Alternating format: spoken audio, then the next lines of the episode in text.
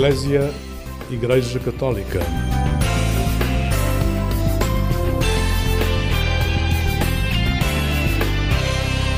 Olá, uma boa noite para si. Vamos compor o programa de hoje ao som do violino, também com música de orquestra, mas ainda com certos do escritor Camilo Castelo Branco. A vida de Carlota Pimenta vai levar-nos a lugares e a encontros pontuados pela linguagem das artes que vale a pena conhecer. Esta noite começamos o programa Eclésia recuando a Santiago de Compostela, à peregrinação que levou tantos jovens a esta cidade, em Espanha, em 2022 e vamos a este acontecimento ao som do grupo Acuna. Escutamos a música Farofos. Que seamos todos uno como el Padre y tú sois uno. Los farofos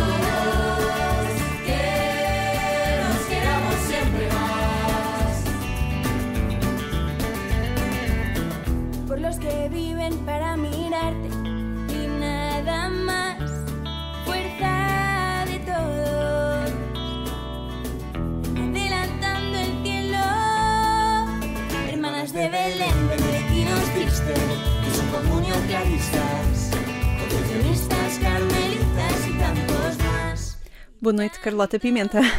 Boa noite, Lígia. Bem-vinda ao programa Eclésia, é um gosto tê-la cá. Obrigada pela oportunidade, também pelo desafio. Começámos neste ponto da sua vida, ao som uhum. desta música do grupo Acuna e desta música Farofos. Quando é que conhece esta música, em que circunstância e porque é que é importante, se calhar, revisitarmos este som e esta alegria? Bom, esta música surge no contexto da Peregrinação Europeia dos Jovens, de Santiago Compostela, na qual participei no ano passado. É uma música que nós ouvíamos muito durante um, esta peregrinação. Um, é também uma, uma música que é fruto também das próprias Jornadas uh, Mundiais da Juventude, porque este grupo Acuna nasceu um, em 2013 na Jornada Mundial da Juventude do Rio de Janeiro. Uh, e portanto é de facto uma música, enfim, muito alegre e é muito neste espírito de jornadas, não é? E que fala sobre este tema tão uh, importante que é a unidade e a diversidade. Aliás, a música convoca-nos a uma representatividade da Igreja muito grande, porque fala de vários movimentos, de vários uhum. carismas e que de alguma forma foi também convocada a estar presente com a música em Santiago de Compostela. É assim que recorda também esse momento. É, exatamente. No fundo, eh, esta unidade, portanto, todos unidos nesta diversidade de carismas, não é? Portanto, os mais contemplativos, aqueles que, que ensinam e que estudam, uh, aqueles mais movidos pelo espírito, aqueles que cuidam, uh, os próprios padres diocesanos, todos unidos ao Papa, não é? Uh, portanto, uh, esta música é de facto é, é, o tema da unidade e da diversidade, da diversidade. E um, é engraçado porque ao ouvi-la também me lembro muito daquela imagem da, do jardim de Santa Teresinha, não é? Em que ela uh, fala da, da, diversidade de flores e que todas as flores são, são importantes, são belas uh, da rosa, do lírio, da violeta, da margarida, todas são importantes, não é? Para compor a igreja. É, e também assim a igreja como este jardim uh, de Deus. Como é que olha para esta etapa de Santiago Compostela, de facto, percebendo também todo o percurso uh, de crescimento com naturalidade nas paróquias, nos movimentos juvenis? Uhum. Sim, uh, portanto, a Igreja esteve sempre presente uh, na minha vida. Houve, de facto, uma altura, portanto, da adolescência, juventude vivida muito intensamente nestes grupos de jovens, como, como a Lígia falava, realidade paroquial, vicarial, diocesana, nacional até, não é? Também com participação em, em encontros europeus, mundiais. Uh, mas de facto nos últimos anos eu estava a trabalhar mais portanto, com as crianças, a dar catequese, mais nessa, nessa área e, portanto, Santiago foi aqui um bocadinho um regresso a esta uh, componente da igreja, da igreja dos jovens, não é? Toda esta peregrinação foi, no fundo, uma, uma preparação e de olhos muito postos já na, na Jornada Mundial da Juventude. Colónia foi a minha primeira Jornada Mundial da Juventude. Em 2005. Exatamente, que foi também o ano uh, da morte do Papa João Paulo II e, portanto, havia também muito esta expectativa de. Era a minha primeira jornada e também havia esse desejo muito grande de encontro com o Papa e... Foi a primeira jornada também para Bento XVI enquanto Papa. Exatamente, e daí também toda essa expectativa e de, de conhecer o novo Papa, não é? Este encontro do, dos jovens com o Papa no seu país natal, na Alemanha, não é? Lembro muito bem de, do Papa chegar de, de barco no Rio e os jovens estarem todos a acolhê-lo E, e para mim foi uh, realmente a minha primeira experiência assim tão grande de, de contacto com uma igreja muito jovem, muito alegre, todas aquelas cores, as bandeiras, nunca vi tantos padres e freiras com mochilas às costas como nas jornadas. Foi realmente assim uma festa, foi mesmo, eu retenho mesmo esta expressão, muita festa e uma festa também muito exterior, não é? Deste, de alguém que pela primeira vez se contacta com uma, uma realidade tão impactante, tão grande, não é? Impactante, exatamente. Engraçado que a, a Carlota há bocadinho referiu, uh, quando falávamos do seu trajeto, uh, do conhecimento que foi fazendo a nível da comunidade, depois vicarial, diocesano, nacional, até que chega a um contacto, a uma, a uma participação numa igreja que é universal e que a impacta e que a reconhece ao mesmo tempo como participante naquele momento uhum. na Jornada Mundial da Juventude. É verdade, foi assim um crescendo, não é? Desde a, desde a realidade mais familiar, a realidade paroquial, depois todas estas experiências um, vicariais, diocesanas, não é? E depois a participação na, na jornada. Portanto, em Colónia e houve também depois em Madrid. Em já, 2011. Em 2011, exatamente. Aí também já foi uma experiência diferente, porque eu já ia como animadora do grupo, também mais crescida, já com também mais alguma maturidade na fé. Um, e, e, se a outra foi muito aquela festa exterior, eu senti que nestas segundas jornadas mundiais da juventude já foi muito também a festa interior, não é? De, de, de poder viver as coisas uh, de, outra, de outra forma e lembro muito bem também daquela vigília uh, com o Papa, a tempestade que houve, depois no momento da adoração, como a chuva parou e nós estávamos até com os rádios para seguir um bocadinho as traduções e tudo e ouvir Uh, dizer na rádio vamos ouvir o silêncio deles, não é? Que era impressionante realmente, tantos jovens em silêncio e adoração, a chuva a parar naquele momento e, e é um momento muito forte da jornada que eu retenho. O Papa depois a dizer que tivemos uma aventura juntos, não é? E, e foi também um, um testemunho importante de, de, permanecer na fé, também na adversidade, da tempestade, da chuva. Portanto, participar em Lisboa era algo natural. Era algo natural também perceber que a sua participação passava também pela música? eu gostava muito de participar e de ajudar, seja como, como fosse, né? Portanto, haveria, havia aqui várias um, possibilidades, possibilidades, várias possibilidades. E, e, a música desde cedo que foi que foi uma, uma delas e acabou por se encaminhar de facto para aí não é por pela experiência de, de orquestra de estar a participar na orquestra que vai e, estar nos momentos celebrativos com o Papa Francisco Uh, exatamente, portanto, nos eventos e, centrais. Sim, uhum. eventos centrais, eh, eventos litúrgicos com o Papa Francisco, também com o Dom Manuel Clemente, que uhum. fará uh, a missa de abertura, uh, concretamente com o violino. Exatamente. Pronto, e portanto, independentemente, podia de facto ter sido outra coisa, mas o facto de ser orquestra de facto deixa-me muito feliz, naturalmente, porque está a ser uh, uma experiência muito enriquecedora, esta experiência dos ensaios com, com a orquestra de facto, a música não é só para embelezar as celebrações, não é? Própria, as próprias palavras que o coro canta são oração. E eu gosto muito também do acompanhamento espiritual que está a ser feito uh, nos ensaios. Temos padres que nos estão a acompanhar. Nós também começamos sempre com, com a oração uh, oficial do coro, da, da orquestra, em conjunto, com a maestrina, com toda a equipa. Um, e depois também tem-nos sido proposto que em cada ensaio uh, reflitamos um pouco sobre a letra das músicas que vamos cantar uh, nesse dia. E ao domingo também é feita a relação de, dessas letras das músicas que vamos ensaiar com o Evangelho.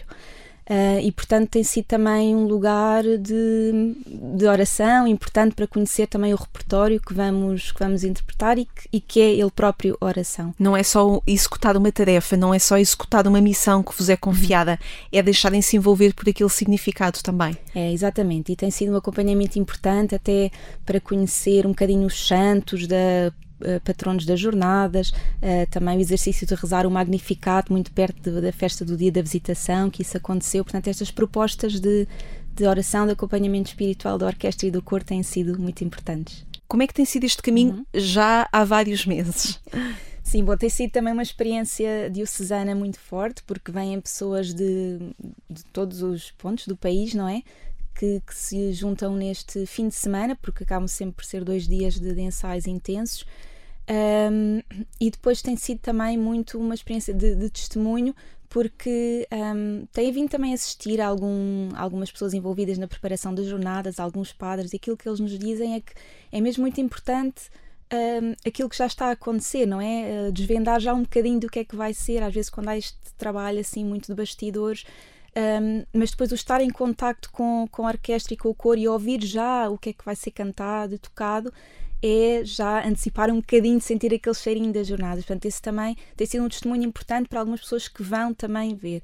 Depois nós um, terminamos sempre com uma, uma missa um, ao sábado à tarde, que eu acho que também é importante para a comunidade ver os jovens e passar esse testemunho também. Portanto, não é um trabalho isolado, é um trabalho de conjunto.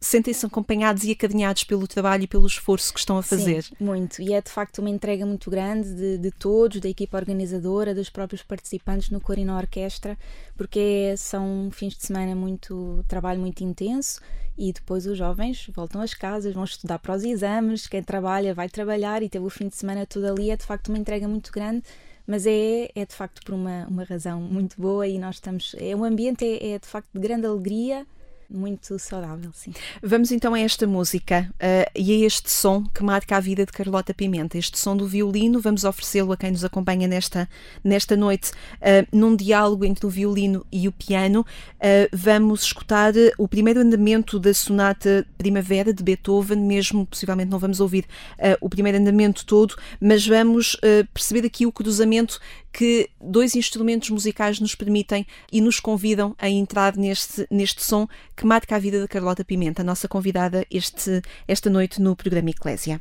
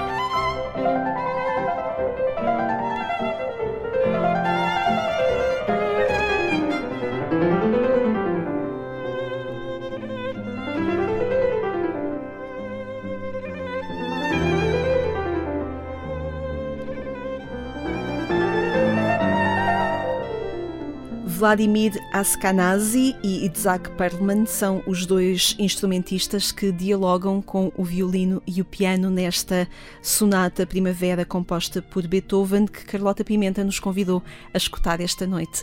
Que sensibilidade é esta que o violino nos oferece e que sensibilidade é esta que o piano também nos oferece, construindo aqui um diálogo tão harmonioso e que nos envolve? Bom, esta música, a Sonata Primavera, é uma música um, da qual eu gosto muito. Um, um, também porque me traz muitas boas memórias de, do meu percurso musical. De facto, esta, esta melodia é muito primaveril mesmo, é muito fresca. Mas eu também uh, escolhia precisamente por causa desse diálogo de um para um, do violino e do, e do piano, não é? Este equilíbrio uh, entre os dois. E eu gosto muito deste, deste par do violino-piano, também porque sempre esteve muito presente ao longo deste percurso musical. A sua especialização e... é em violino. É, a Carlota fez uh, um percurso de licenciatura, uh, instrumentista de orquestra e fez também uma especialização em violino, penso que na Academia Nacional Superior de Orquestra. Exatamente, a especialização em violino. Sim. E o violino, que sensibilidade é que nos oferece? Quando os meus alunos, às vezes assim na primeira aula, quando eu apresento o violino, eu gosto muito. Uh, de começar por sublinhar que, que o violino é feito com materiais naturais, não é? Portanto, é um, quase um instrumento da natureza, não é? A madeira, as crinas do cavalo, a resina que se põe no arco. E, e, isso também faz com que o violino seja de facto um instrumento muito sensível até às próprias uh, mudanças de temperatura e, e depois uh, principalmente a complexidade uh, e a unicidade do som do violino, não é? O, o, a maneira como, como nós tocamos, a velocidade do arco, a pressão que fazemos no arco, próprio vibrato, as dedilhações, tudo isso influencia o som do instrumento e faz com que, de facto, o instrumento, o som do violino seja um, um som uh, único. Pois eu gosto muito também da versatilidade do instrumento, não é? é um instrumento muito versátil, até pela própria maneira como pode ser tocado. Geralmente tocamos com o arco, mas também podemos tocar em pizzicato, portanto, dedilhando, oh, não é? Dedilhando. Exatamente. Também, eh, muito pontualmente, não acontece tanto, mas também até com a vara da, do arco, um, ehm, com a parte da madeira. Uh, e depois é um instrumento que de facto se adapta a muitas uh, situações, geralmente é utilizado na música clássica, mas também naturalmente noutros estilos musicais, também é música popular, folclórica, até própria música rock, enfim, é muito versátil o violino. Depois também há, uh, também se associa muito a esta questão do virtuosismo, não é? Portanto, um, um instrumento uh, na família dos instrumentos de cordas é aquele mais pequeno, uh, também pelo som muito, muito agudo, muito vibrante e a expressividade, não é? Uh, a questão da expressividade é, é, é importante é para importante. si. O violino pode ser esse, esse instrumento de oração para si também? Sim, naturalmente. Eu, uh, aliás, esta relação da, da, música com a fé, não é? Sempre esteve muito presente no próprio levar o violino para o grupo de jovens, uh, também o tocar pontualmente no coro. Um, de facto, sempre houve assim muito diálogo entre, entre a música e a fé, e continua a haver hoje em dia muito também usar o violino na, nas orações como forma de oração, sim. E como surge Camilo Castelo Branco no seu percurso? Porque é também uma área da sua especialização nestes estudos que foi fazendo em torno da língua portuguesa. Exatamente, portanto, a minha formação de línguas e literaturas Camilo surgiu uh, num percurso natural, portanto já participava em alguns projetos, mesmo durante a licenciatura, relacionados com Camilo e, portanto, acabou por ser o, seguimento natural. Eu estudo Camilo da perspectiva da, da crítica genética, portanto, um, que se ocupa dos, dos processos de, de, nascimento, de construção da obra, portanto, a atenção é mais no processo do que no produto uh, final, não é? Um, e, portanto, trabalho com os manuscritos de, de Camilo Castelo Branco, Uh, tanto manuscritos literários, portanto, as obras literárias, mas também com a correspondência, cartas, cartas. cartas de Camilo. E, e, de facto esse contacto com a própria escrita do, do, autor, com as hesitações, com as emendas, tudo isso nos abre novas perspectivas de análise, de conhecimento da obra literária, mas também de conhecimento do próprio autor, as práticas, os processos de escrita uh, de Camilo Castelo Branco. A Carlota trouxe-nos dois excertos pequenos uh, das cartas que, de Camilo Castelo Branco. Eu vou-lhe pedir para ler esses pequenos excertos. Se Deus me desse oito dias daqueles em que eu há oito anos escrevia um romance em duas semanas, este agradável trabalho iria rápido. Este é um trecho de uma carta de que data? Portanto, isto é 1872. E o outro uh? Tem-me custado muito esta tarefa de dois tomos. Já lá vai a fantasia, a espontaneidade, tudo menos a necessidade de trabalhar. E é uma carta também deste, deste período, um ano depois, 1873. Isto mostra e... o trabalho uh, de Camilo, uh, o envolvimento dele uh, e, por outro lado, também as dificuldades na escrita. Sim, portanto, são duas, uh, dois passos das cartas de Camilo que nos mostram muito a relação de Camilo com a sua escrita, não é? Portanto, ele aqui na década de 70, ele revela, uh, portanto, esta falta de espontaneidade, de fantasia que sentia na década anterior. E este estudo, portanto, os processos de escrita, das práticas de escrita do autor, permite-nos também pôr em contraste um, os próprios as fases da vida do, do escritor, não é?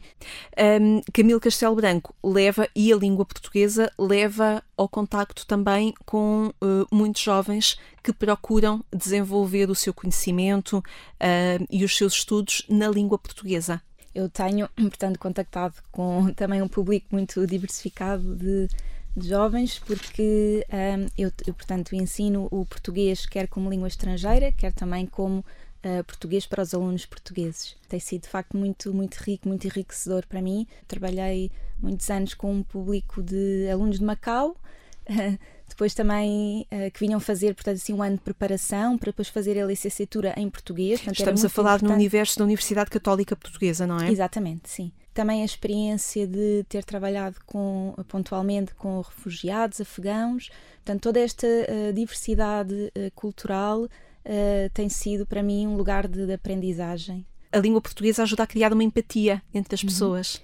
Sim, são também necessidades muito diferentes, não é? Alunos que de facto aprendem o português, já vêm com um nível de português mais avançado e porque vão fazer os cursos em português, em Portugal, não é? Uh, outros alunos para quem o contacto com a língua portuguesa é mais uh, pontual, apenas um semestre, que é muita curiosidade de conhecer a língua e a cultura. Outros alunos, eh, como o caso dos refugiados, para quem aprender o português é mesmo uma urgência para arranjar um trabalho, não é? Uh, portanto, há também relações com a língua portuguesa uh, e necessidades diferentes uh, conforme estes, estes alunos. E tudo isso tem espaço numa sala de aula? Sim, e eu gosto muito também desta ideia de, da abertura a estas outras culturas. Eu, quando, principalmente com estes alunos de Macau, com quem trabalhei tanto, tanto tempo, sentia mesmo esta, esta necessidade e este prazer de, de, ler e de conhecer mais sobre a cultura deles e depois naturalmente com todos os outros alunos com quem eu trabalhava, porque eu penso que esta abertura à perspectiva do aluno, é o partir da cultura deles para depois aprender também a nossa língua e a nossa cultura, é de facto a melhor forma de, de comunicar, não é? De, um... Aí o trabalho de um professor concretiza-se também. Sim, eu acho que e faz muito parte também desta empatia, não é? Também dar espaço ao aluno na sala de aula e para, para poder também apresentar na sua própria sensibilidade. Isto também com, com os alunos portugueses, eh, naturalmente acontece. Eu gosto muito com os alunos de língua estrangeira, dar-lhes também espaço de forma muito espontânea para eles próprios também partilharem.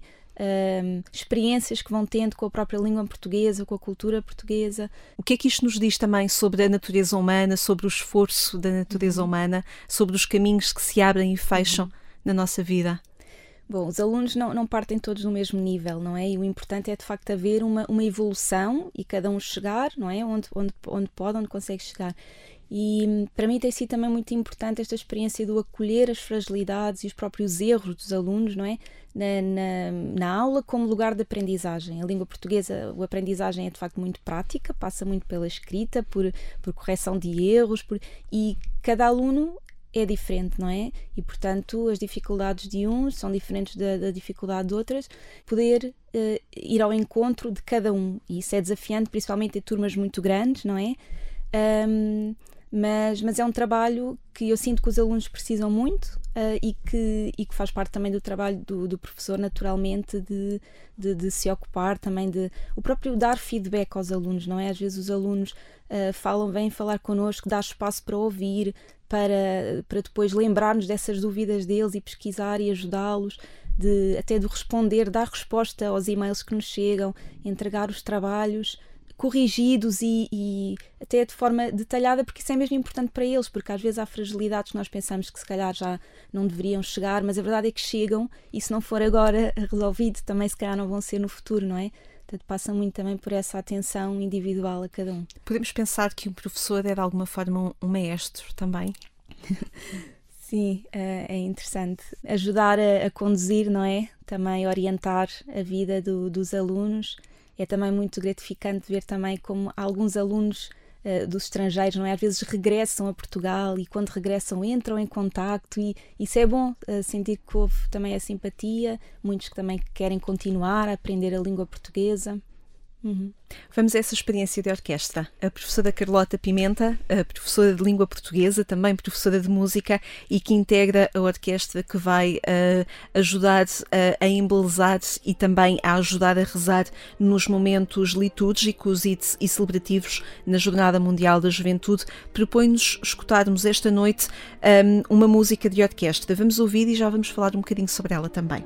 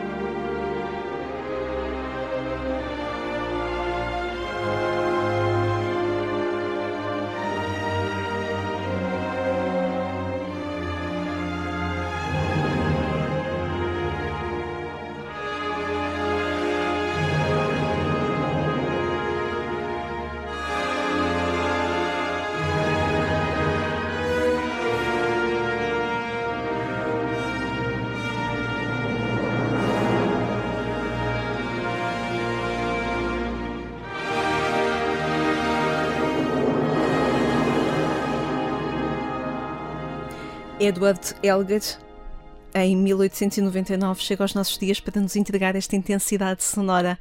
Por que escolher esta música, esta, este resultado desta orquestra, Carlota? Bom, esta é a variação número 9, Nimrod, uh, das variações Enigma, de, de Elgar. Um, e eu gosto muito desta música. É, enfim, há tantas músicas bonitas que é às vezes difícil escolher, não é? Mas eu escolhi esta muito pela, de facto, pela densidade sonora, não é? Pela intensidade uh, sonora, pelo crescendo, um, ehm, porque me pareceu que de facto transparecia muito bem aqui este trabalho, este diálogo dos instrumentos na, na orquestra, não é? Não é o som individual, é o trabalho conjunto para um som, para uma harmonia final. E a forma como a música nos convida quer no diálogo entre o piano e o violino que escutámos há pouco, como este resultado de um conjunto nos acompanha, nos envolve, nos oferece, nos eh, deslumbra, nos arrepia, não é? Intensifica uhum. as nossas sensações, um, não se fica indiferente quando se escuta isto. Não.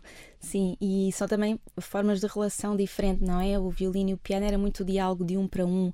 Aqui é um diálogo a mais, não é? É quase ter a ideia de, de, do diálogo em sociedade, não é? Eu acho que uh, a orquestra é também esse lugar de, de, aprendizagem e também um bocadinho um tubo de ensaio das, das relações humanas. Assim tem uh, sido também neste caminho de orquestra da Jornada Mundial da Juventude. Sim, pela diversidade, não é? Uh, de, de, de, pessoas, de vivências, experiências, de instrumentos, de sonoridades. Uh, mas desta unidade, não é? De trabalhar aqui para, para um, um fim um comum, não é? Um Daquilo que comum. todos juntos podem constituir. E Uhum. que bonito que fica. Sim. Sim, é, a orquestra, a experiência da orquestra é muito interessante, até pela. Enfim, tantas coisas importantes que se aprende em orquestra, não é? Mas o próprio valor do, do silêncio, da espera, não é? Pensando naqueles eh, compassos de espera que, que temos. No caso do violino, nós costumamos ter sempre muita música, mas que outros instrumentos, como por exemplo os metais ou a percussão, que têm sido tantos compassos de espera e é uma espera que não é passiva, é uma espera ativa, porque é uma espera de, de- feita de atenção, de, de ouvir os outros, de paciência, não é? Depois, às vezes, também pode ser a orquestra lugar de aprender o diálogo e também a humildade, no sentido em que, por vezes, estamos a, a dialogar com um tema e um contratema, então hum, estamos a participar, mas por vezes temos só de fazer assim a base para que outro possa brilhar, não é? Então, ensina a humildade e ensina naturalmente também a o valor do momento presente, não é? O não desperdiçar o, o instante, não é? Porque às vezes é- temos mesmo de entrar naquele compasso, não é? E temos de isso, ah, portanto, é esta gestão entre, entre a espera e a ação, entre a humildade e o estar mais exposto, ahm, que também se aprende na, na orquestra. Obrigada por cultivarem esses dons que são também valores eh, construtores de vida humana e construtores de sociedade. Muito obrigada.